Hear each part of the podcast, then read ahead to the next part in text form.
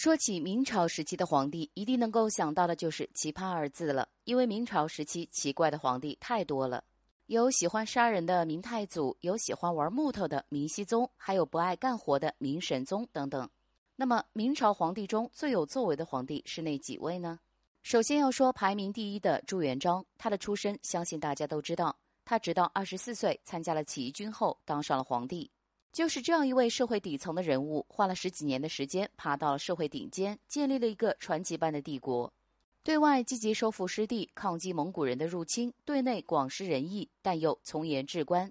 第二位要说的就是朱棣了。他本是一位藩王，皇帝的位置跟他没有多大的关系，但是他的心里一直有着野心。加上建文帝的不断削藩，于是起兵从北平打到了南京。取代了他的侄子，当上皇帝后的朱棣也是大有作为，打击北方蒙古入侵，迁都北京，数次下西洋，哪一件事情都是能够拿出手的。在他的统治下，明朝的国土和军事实力都达到了巅峰。第三位就是宣宗朱瞻基，在他统治的时候，打仗基本不是他的事情，因为前辈们已经帮他摆平了，于是他就从国家经济下手，将经济水平渐渐提高。并且他对民生也非常关注，因为经过朱元璋和朱棣的一番折腾后，百姓的生活已经非常疲惫了。